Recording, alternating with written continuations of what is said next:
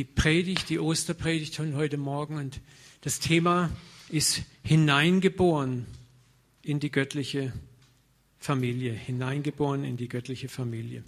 Und wir feiern ja in diesen Tagen das Osterfest. Und für uns Christen hat es das Auferstehen und aber auch das Sterben Christi im Mittelpunkt. Und sein Sterben, aber für unsere Schuld, und das hat mich immer wieder fasziniert, kann nur wirklich richtig verstanden werden, wenn wir verstehen, was ist dort am Kreuz eigentlich wirklich passiert. Und wenn wir verstehen, dass am Kreuz Christus nicht alleine hing. Ich möchte einen Vers mit euch betrachten. Ups, so. Das hat Paulus im 2. Korinther 5,19 geschrieben und es lohnt sich darüber ein bisschen nachzudenken. Denn Gott war in Christus. Lass das mal auf dich wirken. Denn Gott war in Christus und versöhnte die Welt mit sich selber und rechnete ihnen ihre Sünden nicht mehr zu. Gott war in Christus. Und das ist wunderbar zu sehen. Jesus selber wurde während seines Erdenlebens nie müde zu sagen, wer mich sieht, sieht den Vater. Johannes 14, 9. An anderer Stelle in Johannes 10, 30 sagt Jesus, ich und der Vater sind eins. So, und das ist sehr, sehr wichtig. Das zeigt uns, dass Christus am Kreuz nicht alleine er dort hing, sondern die ganze Gottheit war am Kreuz. Und das ist ein Mysterium für uns. Aber gleichzeitig ist es wichtig für uns, es zeigt uns, wie sehr sind du und ich geliebt von der Gesamtheit der Gottheit als Vater, Sohn und Geist. So sehr, dass sie die Rettung gemeinsam unternahmen. Da saß nicht ein unbeteiligter Vater auf seinem Thron abwesend im Himmel und unten verblutet der Sohn und der Heilige Geist schwirrt irgendwo rum. In Christus war die ganze Fülle der Gottheit leibhaftig, sagt Paulus. Gott war in Christus und versöhnte die Welt mit sich selber. Und das müssen wir verstehen. Dort am Kreuz verblutet nicht nur Gott im Fleisch, sondern die ganze Gottheit ist dort leibhaftig. Und das ist ein Mysterium, das berührt das Geheimnis der Allgegenwart Gottes, das wir mit unserem Verstand nie verstehen werden. Nie verstehen werden. Wie kann Jesus sagen, mein Gott, mein Gott, warum hast du mich verlassen? Und gleichzeitig sagt Paulus, Gott war in Christus. Das ist das Geheimnis die Allgegenwart Gottes. Aber für uns ist es ungeheuer tröstlich. Gott, die ganze Gottheit war engagiert in unserer Errettung und Erlösung. Und mir ist es heute Morgen wichtig, den Fokus von Ostern auf Weitwinkel zu drehen.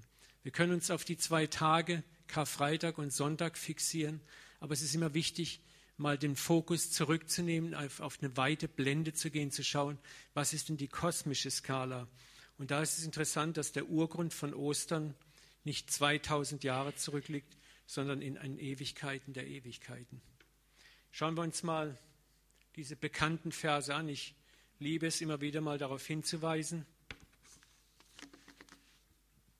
Schon vor der Erschaffung der Welt ist er, Jesus, zu diesem Opfer ausgesucht worden. In Offenbarung 13.8, das Lamm, das geschlachtet ist vor Grundlegung der Welt. Was ist so tröstlich an diesen Versen? Da ist nicht ein Gott, der entsetzt ist über das, was uns als Menschen in Adam von der Sünde her passiert ist, der verzweifelt nach einem Plan sucht, der überrascht ist.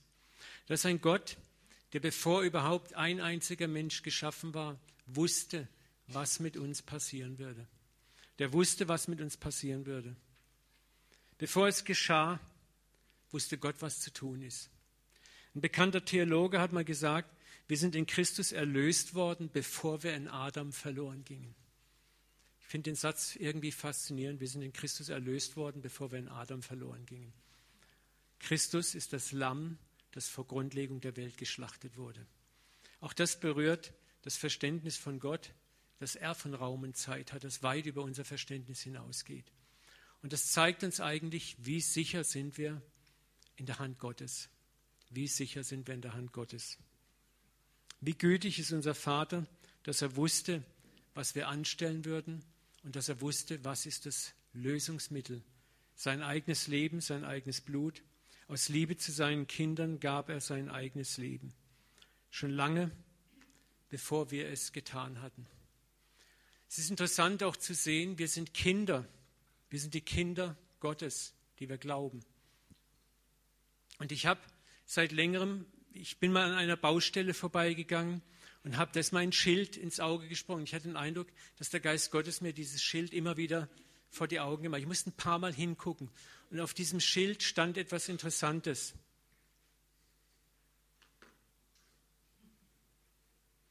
Eltern haften für ihre Kinder. Lass es mal auf dich wirken. Eltern haften für ihre Kinder. Wer ist dein Vater und wer ist deine Mutter im Geist? Das ist unser himmlischer Vater. Warum haften Eltern für ihre Kinder? Ich finde den Vergleich faszinierend. Darf ich mal eine Antwort hören? Was denkt ihr? Warum haften Eltern für ihre Kinder? Bitte? Sie tragen die Verantwortung, Egon? Kinder können selber nicht zahlen. Das ist sehr interessant. Bitte? Sie lieben ihre Kinder. Was hat Jesus am Kreuz gesagt? Seine vorletzten Worte. Vater, vergib ihnen, denn sie wissen nicht, was sie tun. Hast du schon mal was von der Haftunmündigkeit gehört? Bei jugendlichen, minderjährigen Kindern. Es ist interessant, die Parallelen. Eltern haften für ihre Kinder. Und nur so können wir das verstehen, warum Christus das Lamm ist, das vor Grundlegung der Welt geschaffen wurde. Wenn du heute dich entscheidest, Kinder zu zeugen, dann weißt du auch, dass du für die Kinder, schon bevor du sie zeugst, Verantwortung übernimmst. Verantwortung, sie aufzuziehen, Verantwortung, sie zu versorgen, Verantwortung, sie zu ernähren. Und ich meine, klar, die wenigsten von uns rechnen damit, dass unsere Kids irgendwas anstellen, aber auch für sie zu haften. Und das ist so grandios zu sehen, dass Gott von Anfang an war unser Vater bereit, diese Haftung auch zu übernehmen. Er wollte für uns Kinder haften. Er sagt, ich hafte für euch.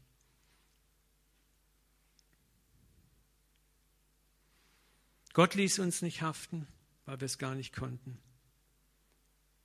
Aber nicht, weil er musste, das ist das Wichtige, sondern weil er uns einfach liebte. Und das ist auch das, was wir uns immer wieder bewusst führen, ins Bewusstsein führen müssen. Das, was Gott getan hat, hat er aus Liebe zu uns getan. Da ist eine Liebe zu dir und mir, die können wir manchmal gar nicht richtig verstehen. Es ist nicht, ja, jetzt muss ich es machen, sondern ich freue mich, es zu machen. Es ist mir ein Herzenswunsch, es zu machen. Mich fasziniert immer wieder das Volk Israel und das Volk Israel ist ja gewissermaßen so ein Spiegelbild für die Gemeinde und wenn es ein Spiegelbild für die Gemeinde ist, ist Israel auch ein Spiegelbild für dich und mich. An Israel können wir immer wieder erkennen, wie Gott mit uns umgeht. Und das ist so ungeheuer tröstlich. Was zeichnet das Volk Israel aus? Es war ein Volk, das einen Bund mit Gott hat und diesen Bund wieder und wieder und wieder und wieder und wieder und wieder brach. Immer wieder. Aber wie sieht Gott sein Volk Israel und darin uns? Denn wir sind eingepfropft durch den Glauben in diesen Ölzweig. Schauen wir uns mal zwei Verse an. In Jeremia 31, 20 ist einer meiner Lieblingsverse. Da sagt Gott ist nicht Ephraim, mit Ephraim ist Israel gemeint. Mein teurer Sohn, mein geliebtes Kind. Ich gedenke wohl daran, was ich gegen ihn geredet habe. Kannst du das so nachempfinden mal, wie, wie es mit deinen eigenen Kindern geht? Du schaust dein Kind an, es hat vielleicht gerade mal richtig fett was ausgefressen. Und du denkst dran, wie oft habe ich ihm schon gesagt, tu das nicht. Haben wir alle schon irgendwie, die wir Kinder haben, vielleicht erlebt.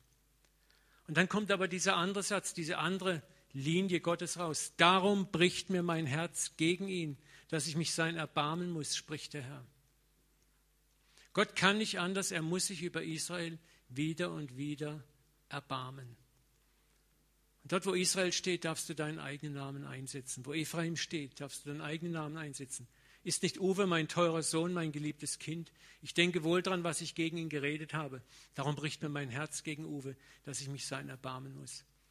Und da kannst du deinen eigenen Namen einsetzen, wieder und wieder. Ich möchte einen anderen Vers mit uns betrachten. Das finde ich auch so krass, wie, wie Gott uns sieht. Da sagt Gott über sein eigenes Volk, mein Volk ist geneigt zum Abfall von mir. Er sagt, die, die haben das in der DNA drin, von mir abzufallen. Und mal ganz ehrlich, wie geht es uns denn oft manchmal? Ist es nicht auch in unserer DNA drin, was Paulus sagt? Das Gute tun möchte ich schon, aber ich, ich kann es irgendwie nicht. Ne? Das ist dieser verzweifelte Kampf. Ruft man es nach oben, so erhebt sich niemand. Haben wir das nicht auch schon erlebt? Das sind die Prediger, die Leiter, die Pastoren, die Hauskreisleiter oder andere Menschen, die uns nach oben rufen, ins Gute hinein. Und es fällt einem so schwer. Das ist die Realität, sagt Gott. So sieht es aus mit euch. Aber das ist jetzt nächste, der nächste Schritt, der kommt, ist nicht Ärger, Wut, Zorn und jetzt reicht mir es mit euch, sondern wie könnte ich dich hergeben? Wiederum, wie könnte ich dich hergeben? Wie kann ich gegen dich sein, Ephraim? Wie könnte ich dich preisgeben, Israel? Man merkt diesen Kampf, den Gott, der Vater, mit sich kämpft, in Jesus, im Heiligen Geist. Wie kann ich dich hergeben? Es ist eine Option, das Hergeben. Es ist eine Option, das Wegschmeißen. Aber Gott sagt, ich kann es nicht. Wie könnte ich dich behandeln, gleich Atma, und dich machen wie Zeboim? Wieder kommt es, mein Herz sträubt sich dagegen. Das Herz Gottes sträubt sich dagegen, uns zu bestrafen. Das musst du dir mal reinziehen, diesen Kampf, den Gott mit sich selber kämpft. Mein ganzes Mitleid ist erregt. Das Mitleid Gottes mit uns ist erregt. Er kann mitleiden. Mit was leidet er denn mit? Mit unserer Dummheit, mit unserem Unvermögen, mit unserer Verdrehtheit, mit unserer Verbohrtheit. Nicht mit den netten kleinen Sünden, ach, dafür konnte ich nichts. Das biegen wir gern so hin, aber er hat Mitleid auch mit unserer ganzen Verdrehtheit, Verbohrtheit, mit unserer Unfähigkeit. ich will nicht tun nach meines Zornes Glut. Da ist schon Ärger, da ist auch Zorn.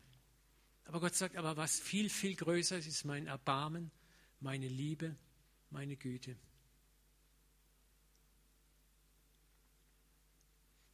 Und jetzt kommt eine interessante Aussage, denn warum handelt Gott so? Denn ich bin Gott und nicht ein Mensch.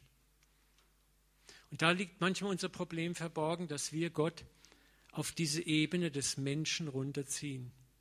Warum wir ihn manchmal nicht verstehen, warum wir seine Liebe so schwer zu verstehen, warum wir uns auch so schwer tun, einander Liebe und Güte zu erweisen. Weil wir Gott selber immer wieder auf diese menschliche Ebene runterziehen. Wie Petrus siebenmal. Ne? Mein Mitleid ist erregt, denn ich bin Gott und nicht ein Mensch. Der Vater sieht sehr wohl, was wir für Querköpfe sind. Aber seine Liebe auf der kosmischen Skala ist stärker als sein Gericht. Und er entscheidet sich, in diese Welt, in diesen Kosmos des Menschen einzutauchen, als Christus, Immanuel, Gott mit uns. Gott war in Christus und versöhnte die Welt mit sich selber. Er kam um unseren Platz, um deinen, meinen Platz im Gericht einzunehmen. Er kam, um zu sagen, stopp, ich hafte für meine Kinder.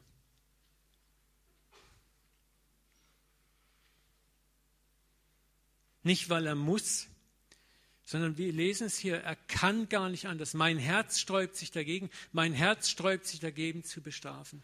Mein ganzes Mitleid ist erregt. Das ist das, wie Gott dich und mich sieht. Er lässt uns die Sünde erleben als Menschen. Darum leben wir hier, darum erleben wir das auch. Er will schon, dass wir erfahren, was es heißt, ohne ihn zu leben. Und das spüren wir auch. Das ist das Gefallensein dieser Welt, das wir so sehr merken. Und das ist wichtig. Weil Gott hat keine Lust, dass sich das ewig wiederholt. Mir geht es, je älter ich werde, umso mehr sage ich, okay, Papa, ich habe es kapiert, ich habe es kapiert. Lass es zu Ende sein. Ja, oder wenn du die Nachrichten guckst und siehst, wie die Welt immer mehr taumelt, ne, wo du merkst, wow, wir schaffen es nicht, wir schaffen es nicht. Und das lässt er zu, damit wir das erfahren. Nicht um sich zu rächen an uns, sondern wir müssen erfahren, was es heißt, nach unseren eigenen Lebensentwürfen zu leben. Aber er kommt und sagt, ich bezahle für die Konsequenzen. Ich zahle. Und sind wir doch mal ehrlich, selbst in unserer gefallenen Welt, wie viel Gnade erweist uns. In deinem eigenen gefallenen Leben, wie viel Gnade ist oft jeden Tag da. Auch wenn es schwer ist manchmal. Schwer ist diese Gnade zu greifen.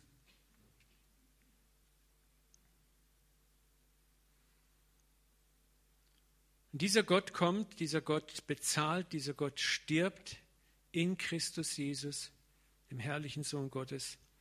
Aber weil er ohne Schuld war, steht er auf zu einem neuen Leben, überwindet den Tod und gibt uns Anteil an diesem neuen Leben, wo wir dieses Leben im Vertrauen ergreifen. Und das feiern wir heute am Ostersonntag, die Auferstehung, das Licht, wo wir vorhin die Vorhänge weggerissen haben. Es war so ein toller Moment, wie es plötzlich hell wird in diesem dunklen, bedrückenden Raum.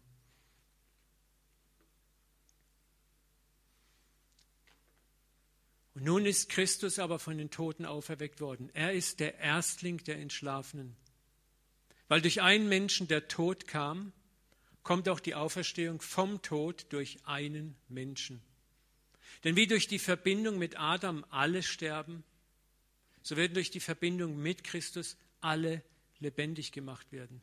Und zwar jeder der ihm bestimmten Reihenfolge als Erstling Christus, bei seiner Wiederkunft dann die, die zu ihm gehören.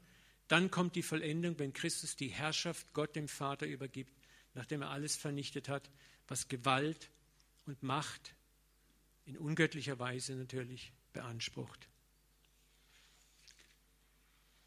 Das ist die Auferstehungshoffnung, die Ostern markiert.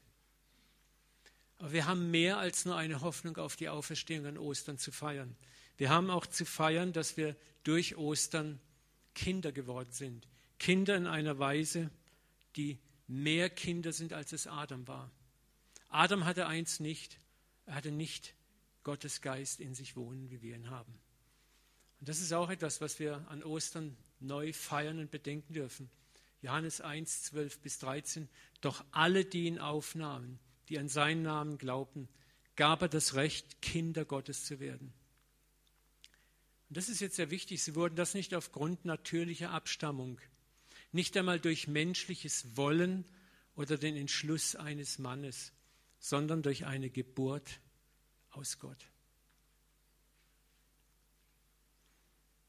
Unser himmlischer Vater hatte in Jesus nicht nur die Absicht, uns zu erlösen und mal aufzuerwecken, und dann mal eben in den Himmel zu verfrachten. Seine Absicht war ein Vielfaches größer, intimer. Gott wollte, dass du Kind wirst, buchstäblich in seine Familie hinein adoptiert wirst, in die Trinität hinein adoptiert wirst. Gott wollte nicht neben uns sein, über uns, unter uns. Die Bibel sagt es ganz klar, er wollte in uns sein. Und das geschieht durch die neue Geburt. Paulus beschreibt dieses in Christus sein 216 Mal im Neuen Testament redet er davon, dass wir in Christus sind, in ihm sind. Das ist für uns oft so ein bisschen abstrakt. Johannes schreibt 26 Mal im Neuen Testament. Und im Alten Testament gibt es auch viele Verse, die darauf hinweisen. Einer ist auch sehr bekannt. Das ist Hesekiel 36, 26. Und dort ist diese Absicht, die Gott schon immer in sich trug, was er schon immer mit uns Menschen vorhatte. Noch im alten Bund hat Gott schon diese Absicht verfolgt. Er sagt, ich will euch ein neues Herz geben. Und damit meint er nicht diese Pumpe, sondern dieser innere Mensch, der dich und mich ausmacht einen neuen Geist in euch legen, eine neue geistige Haltung. Ich will das steinerne Herz aus eurem Fleisch wegnehmen. Diesen steinernen, in Sünde erstarrten Menschen, sagt Gott, den nehme ich weg. Nicht Gott sagt, nimm du ihn weg, mach du ihn weg. Ich werde ihn wegnehmen. Das ist eine Verheißung. Ich werde es tun. Ich werde euch ein fleischendes Herz geben. Was Gott sagt, ein, ein lebendiges Herz, einen lebendigen inneren Menschen. Und jetzt kommt Gott auf den Punkt, der sagt, ich will meinen Geist in euch geben. Und damit bringt es Gott im Alten Testament auf den Punkt, mein Ziel ist, ich selber möchte in euch leben. Warum? Ich will aus euch solche Leute machen, die in meinen Satzungen wandeln, meine Rechte halten und tun. Das, was wir nicht können, wird Gott durch uns machen. Und deswegen erleben wir auch unser Versagen, unser Hinfallen, auch als Christen, damit wir an den Punkt kommen, wo wir sagen, Gott, ey, wir kapieren es, es geht nicht ohne dich. Ich brauche dich. Ich brauche dich in mir und ich in dir. Ich brauche das. Ich schaffe es ohne dich nicht. Und das Grandiose und Schöne ist, dass Gott sagt, und genau das ist meine Absicht, mein Ziel. Das ist das Ziel meiner Erlösung, ich in euch. Die Absicht ist, dass er selber in uns lebt.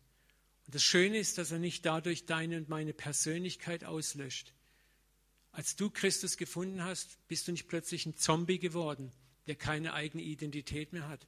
Und trotzdem hat sich etwas in dir geändert. Jeder, der von neuem geboren ist, weiß das. Der Geschmack an Sünde ist irgendwie getötet worden. Du willst eigentlich nicht mehr. Du fällst zwar noch, aber es ist wie Pfarrer Wilhelm Busch mal gesagt hat, vor meiner Bekehrung sündigte ich fahrplanmäßig. Nach meiner Bekehrung war jede Sünde wie ein Zugunglück. Du spürst es anders, du fühlst es anders, du hast ein Gefühl für, diese, für das Versagen, für das Hinfallen. Du willst es nicht mehr mit deinem ganzen Herzen. Gott schenkt uns sein grundsätzliches Wesen, das gerecht ist. Und wir werden, wenn wir den Auferstehungsleib haben, vollendet sein dann wird auch dieses Jucken und Kratzen und Beißen, was in uns immer noch ist, was uns zur Sünde hinziehen will, wie Paulus sagt, ich werde hin und her gerissen, das ist vorbei dann. Aber jetzt erleben wir das noch, um, um zu merken, wie erbärmlich dieses andere Leben ohne den Vater eigentlich ist. Aber das Schöne ist, wir werden regelrecht in diese göttliche Familie, wir sind hineingeboren worden. Jesus hat das in einem wunderbaren Vers klar gemacht. Er sagt zu den Jüngern, an jenem Tag werdet ihr etwas erkennen, dass ich in meinem Vater bin, ihr in mir und ich in euch. Und vor, jetzt muss ich mal gucken, ja, da habe ich es. Vor vielen, vielen Jahren, ich weiß nicht, wer auf der Maintain Your Face Konferenz mal im Missionswerk war, da war Colin Urquhart bei uns. Da hat er diesen Vers mal in eindrucksvoller Weise dargestellt, mit drei Bechern. Ja, das bist du. Das ist der Vater und das ist Jesus. Und was sagt Jesus? An jedem Tag werdet ihr erkennen, dass ich, Jesus, in meinem Vater bin. Jesus im Vater. Und was sagt Jesus weiter? Und ihr in mir. Und ich in euch. Jetzt müsste man ihn wieder rausnehmen und er schlüpft in uns rein. Aber das ist grandios zu sehen. Es ist natürlich ein Bild mit Grenzen, aber wir sind eine vollkommene Einheit. So wie Jesus im Vater ist, schon immer im Vater war, sagt Jesus, so werdet ihr jetzt in mich hineinversetzt und seid damit wo? Im Vater. Das ist für uns ja noch relativ einfach zu verstehen, dass er in uns lebt. Ich kenne das noch als Kind, habe ich immer gebetet, ich bin klein, mein Herz ist rein, soll niemand drin wohnen als Jesus allein. Kennt ihr das noch? Aber dass ich in ihm wohne, das ist eine Dimension, die ist noch mal größer. Ich in ihm, ich darf in ihm sein.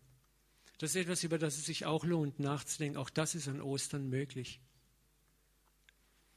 Darf ich euch einen Vers zeigen, einen Psalm zeigen, der das wunderbar deutlich macht, was es heißt, in ihm, in ihm zu sein.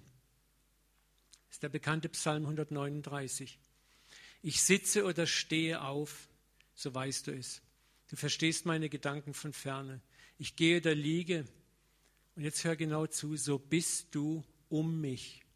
Das ist nicht ein kosmischer Beobachter, der auf seinem Thron mit einem riesen Megateleskop sitzt und dich beobachtet. Um was es hier geht, ist, du bist um mich. Er ist um dich herum. Du siehst alle meine Wege. Denn sieh, es ist kein Wort auf meiner Zunge, dass du, Herr, nicht wissest. Und jetzt kommt es wieder. Von allen Seiten umgibst du mich. Und hältst deine Hand über mir. In diesem Moment sind wir völlig vom Vater umgeben. Wir existieren in ihm. Jetzt kommt dieser Satz, der so wichtig ist auch. Solche Erkenntnis ist mir zu wunderbar und zu hoch. Und damit hat er recht. Das übersteigt unser Verstehen. Ich kann sie nicht begreifen. Wo soll ich hingehen vor deinem Geist? Wo soll ich fliehen vor deinem Angesicht?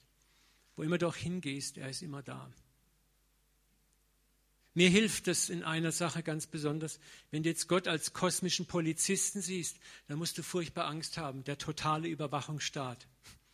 Aber wenn du ihn als liebenden Vater siehst, dann ist es total Geborgenheit. Er ist immer da, egal wo ich bin. Ich kann mich nie aus ihm rausbewegen. Für mich ist es auch ungeheuer erleichternd, mit ihm zu leben. Ich muss mich vor ihm nicht verstellen. Wenn ich sauer bin auf ihn, wenn ich wütend bin auf ihn, wenn ich mal daneben liege, muss ich mir vor ihm nicht eine fromme Maske aufziehen, denn er sieht mich ja sowieso. Ich darf der sein, der ich bin. Ich muss mich vor ihm nicht fürchten. Ich darf natürlich sein. Und das ist ungeheuer erleichternd, wenn wir das mal verstanden haben. Paulus sagt etwas Ähnliches zu den gelehrten Griechen in Athen. Er sagt dort, in ihm leben wir, in ihm weben wir und in ihm haben wir unser Sein. Wir sind in ihm. Ich habe mal eine Predigtreihe über die Quantenphysik gehalten und Gott. Auch die Quantenphysik spricht davon, das sind ja die neuesten physikalischen Erkenntnisse auf der subatomaren Ebene, dass es ja eigentlich keine Materie im herkömmlichen Sinne gibt, sondern dass im unteren Level alles energetisch ist und alles interessanterweise, was man in Experimenten miteinander verbunden, äh, nachgewiesen hat, dass alles miteinander verbunden scheint. Und die Bibel weiß das schon seit Jahrtausenden. Von allen Seiten umgibst du mich. In ihm leben wir, in ihm weben wir. Wir sind in ihm drin. Wir sind hineingenommen worden in diese göttliche Familie. Vollkommen. Wow. Schauen wir weiter, was Ostern uns noch beschert hat. Epheser 2, 4 bis 6. Gott aber, der reich ist an Erbarmen, hat durch seine große Liebe, womit er uns liebte, auch uns, die wir tot waren, durch die Sünden, durch diese Trennung von Gott, waren wir geistig tot, samt Christus lebendig gemacht und hat uns auferweckt und mitversetzt in die himmlischen Regionen in Christus. Wir sind mitversetzt in die himmlischen Regionen in Christus. Was bedeutet das jetzt wieder? Früher habe ich immer gedacht, die himmlischen Regionen ist so, Reinhard May über den Wolken, muss die Freiheit wohl grenzenlos sein. So, der Himmel war für mich immer da oben. Aber mittlerweile begreife ich, dass der Himmel nicht da oben ist, sondern der Himmel ist jene Dimension, die mich unsichtbar umgibt. Der Himmel ist überall. Jesus hat mal zu den Juden gesagt, das Reich Gottes kommt nicht mit äußerlichen Gebärden. Sieh, es ist plötzlich mitten unter euch getreten. Es gibt Menschen, früher habe ich das nie so verstanden, die haben gesagt, Mensch, ich habe Engel gesehen oder ich habe dies und dies gesehen. Da habe ich mir gedacht, so ein Quatsch. Aber ich will euch etwas sagen, das sind Menschen, denen erlaubt Gott schon, den Himmel zu sehen. Der Himmel umgibt uns. Der Himmel ist nicht etwas, was von oben nach unten runterkommt. Der Himmel ist mitten unter uns. Du kannst ihn nur nicht sehen. Das Reich Gottes ist mitten unter uns. Stellt euch mal die Geschichte vor, erinnert euch noch, wie Elia in einer Stadt ist, die belagert ist und sein Knecht guckt raus, sieht diese riesige Armee und ist total entsetzt und er wundert sich, dass sein Herr, der Elia, so ruhig ist. Und der Elia fragt ihn nach diesem Grund für seine Ruhe und er sagt, du, die, die mit uns sind, sind mehr als die, die gegen uns sind. Er sagt, ja, hast du, so, denk, ich kann mir recht vorstellen, wie hast du einen Knall? Hast du Drogen genommen? Was siehst du denn, was ich nicht sehe? Und Elia sagt, tu ihm die Augen auf zum Vater, seinem Diener. Und dann sieht er das Heer Gottes, das Heer der Engel um dieses gegnerische Heer herum, das 10.000 mal 10.000 mehr ist. Und das war schon immer da gewesen, nur er hat es nicht gesehen. Sondern das ist eine Dimension auch, wenn, wenn es heißt, wir sind auferweckt und mitversetzt in die himmlischen Regionen, dann heißt es nicht, dass wir irgendwo ein Stück von uns da oben sitzen, sondern die himmlischen Regionen sind jetzt hier mitten unter uns. Die Frage ist, nach der Auferstehung lebst du geistlich oder lebst du fleischlich? Und wenn wir im Geist leben, wenn wir lernen, mehr und mehr im Geist zu leben, dann wird sich dieses Reich Gottes immer mehr für uns manifestieren und auftun. Wir bekommen durch die Geistesgaben Anteil an diesem Reich. Die Geistesgaben sind ein Türöffner in diese Dimension Gottes hinein. Auch die Gabe des Schauens, des Sehenkönnens, wo du himmlische Realitäten schon jetzt sehen kannst. Es ist nicht Spinnerei, es ist Realität. Und das Reich Gottes, wenn es mal kommt, wenn Jesus kommt, ich glaube nicht, dass er einfach so dass sie dann irgendwann eine astronomische Station auf den Fidschi-Inseln oder irgendwo so, Achtung, wir sehen ein unbekanntes Flugobjekt aus der Andromeda-Galaxis auf uns zukommt, es wird immer größer. Sondern ich glaube, dass es plötzlich sich manifestiert. Und wir merken, dass es schon immer um uns herum war.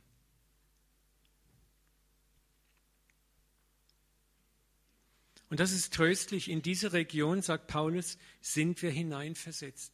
Das ist nicht einfach ein netter Spruch, so nach dem Motto, hey, du bist schon im Himmel versetzt. Halleluja, Amen, Bruder, ich danke dir. Hurra, ich bin in himmlischen Örtern. Freunde, wenn das nicht praktische Auswirkungen für unser Leben hat, dann vergiss diesen Vers einfach. Das heißt, wir haben jetzt schon Zugriff in diese himmlischen Regionen. Wir haben jetzt schon Zugriff in diese Kräfte, in diese Kräfte des neuen Reiches. Das Reich soll jetzt schon anbrechen durch uns. Wir sollen Durchgangstore werden. So wie ein Elia seinem Knecht Gehasi sagt, hey Gott, tu ihm mal die Augen auf. So wünsche ich mir, dass wir dahin kommen, dass wir anderen Menschen die Augen öffnen können, dass sie jene himmlische Welt, in die wir schon hineinversetzt sind, auch sehen und spüren und dass wir immer mehr in dieser anderen Welt zu Hause sind, nicht als abgehobene Spinner, sondern als Menschen, die in dieser anderen Realität leben. Und Jesus hat in dieser Realität gelebt. Die Apostel haben in dieser Realität gelebt. Und wir sind aufgerufen, in dieser Realität zu leben. Mitversetzt in die himmlischen Örter in Christus Jesus. Darum beten wir, dein Reich komme, dein Wille geschehe, wie im Himmel so auch auf der Erde. Das ist das Ziel Gottes, dass sich das Reich Gottes mehr und mehr manifestiert. Und das sind die Phänomene, nochmal, wo du Engel sehen kannst, Dinge schauen kannst, die ein normaler Mensch nicht wahrnehmen kann. Kräfte freisetzen kannst, die es in unserer Welt nicht gibt. Güter freisetzen kannst, die es eigentlich nicht gibt. Wie Jesus Brot vermehrt hat. Das sollten wir genauso tun dürfen und können. Dinge, die einen übernatürlichen Ursprung haben, manifestieren. Jesus hat es beispielhaft für uns vorgelebt. Er hat uns versprochen, wir werden dieselben und größere Dinge tun. Ich weiß, wie frustrierend es ist. Ich bin selber manchmal ein Oberfrustrierter, weil ich das in dem Umfang noch nicht sehe. Aber ich habe auf der anderen Seite genug gesehen, um nicht mehr loszukommen davon. Und es gibt nur noch eins, den Vorwärtsgang. Ich will mehr davon haben. Wollt ihr auch mehr? Amen.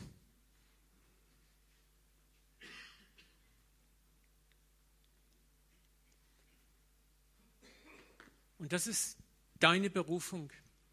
Denn welche er zuvor ersehen hat, die hat er auch vorherbestimmt, dem Ebenbild seines Sohnes gleichgestaltet zu werden.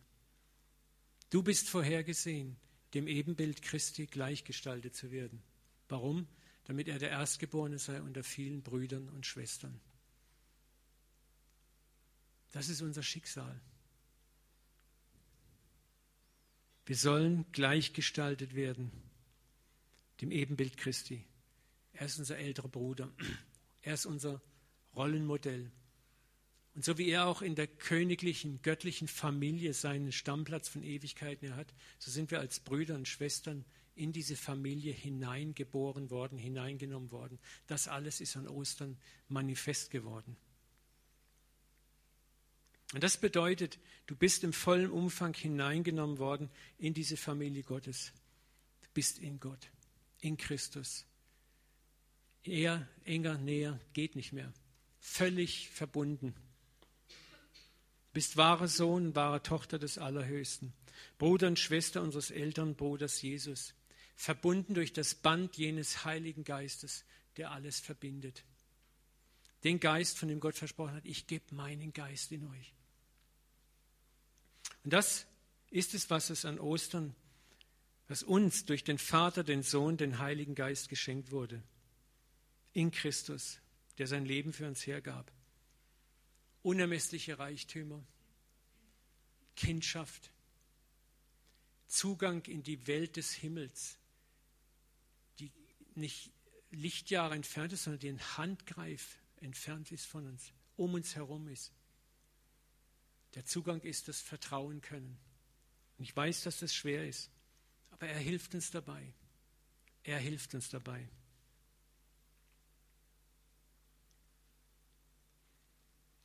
Ich habe jetzt so stark den Eindruck, nochmal auch am Ende dieser Botschaft, einen Aufruf zu machen für Menschen, die vielleicht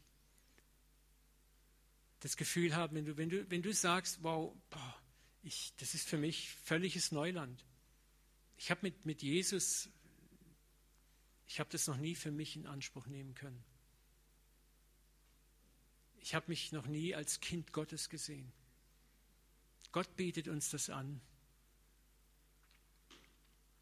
Das ist ein, ein Handgriff auch von dir entfernt, Kind Gottes zu werden. Wenn du heute Morgen gerne Kind Gottes werden möchtest, ich kann dir es nicht geben. Niemand hier im Raum kann das geben. Aber das Schöne ist, es reicht ein einfaches Gebet aus. Papa, bitte komm. Ich möchte es einfach mit uns beten. Schließt einfach mal die Augen. Vater, und ich bete jetzt einfach, wenn Menschen hier im Raum sind, die diese Kindschaft noch nicht erkannt haben, dann bitte ich dich, dass du dich heute Morgen diesen Menschen offenbarst, Vater. Ich bete, dass du dich diesen Menschen offenbarst in deiner unnachahmlichen Weise. Du hast gesagt, es kann niemand zum Papa kommen, es sei denn, ihn ziehe der Vater. Zieh du bitte heute Morgen, Jesus. Das aber ist Gottes Werk, dass er erkennt, wen er gesandt hat. Gib dich zu erkennen, Jesus, durch den Heiligen Geist heute Morgen. Und wenn du spürst, wenn jemand hier im Raum ist, du spürst, wow, ich spüre, er ist da. Da möchte ich dir jetzt Mut machen. Sag einfach leise für dich, Vater, bitte komm in mein Herz. Schenk mir dein Herz. Schenk mir deinen Geist. Mach alles neu in mir. Und der Vater hört nichts lieber als ein solches Gebet und wird es erhören. Vater, ich bete, dass du spürbar, fühlbar, messbar in das Herz dieser Menschen hineinkommst. Und von heute an wird dein ganzes Leben für immer verändert sein, für immer. Amen. Und ich möchte dir Mut machen, wenn du die Entscheidung heute getroffen hast, du möchtest gern vielleicht nachher noch ein paar Worte mit mir sprechen, komm einfach auf mich zu. Es ist wichtig, dass du einfach auch guckst, wie, wie kriegst du weiter Impulse, Input dass dein Glaube wachsen kann. Was gibt es Schöneres als nach so einer Predigt das, was wir gerade gehört haben, in Christus sein, Realität werden zu lassen, indem wir zusammen das Abendmahl feiern. Ich möchte mich ganz herzlich nochmal bedanken bei Judith, bei Astrid und bei Elke. Wir haben heute, wir haben das ein bisschen anders gemacht. Ihr seht, hier haben wir eine ganze Herde von Lämmern stehen. Wir werden das heute ganz anders machen. Ihr müsst euch von den Lämmern runterreißen. Also wenn man das richtig handgreiflich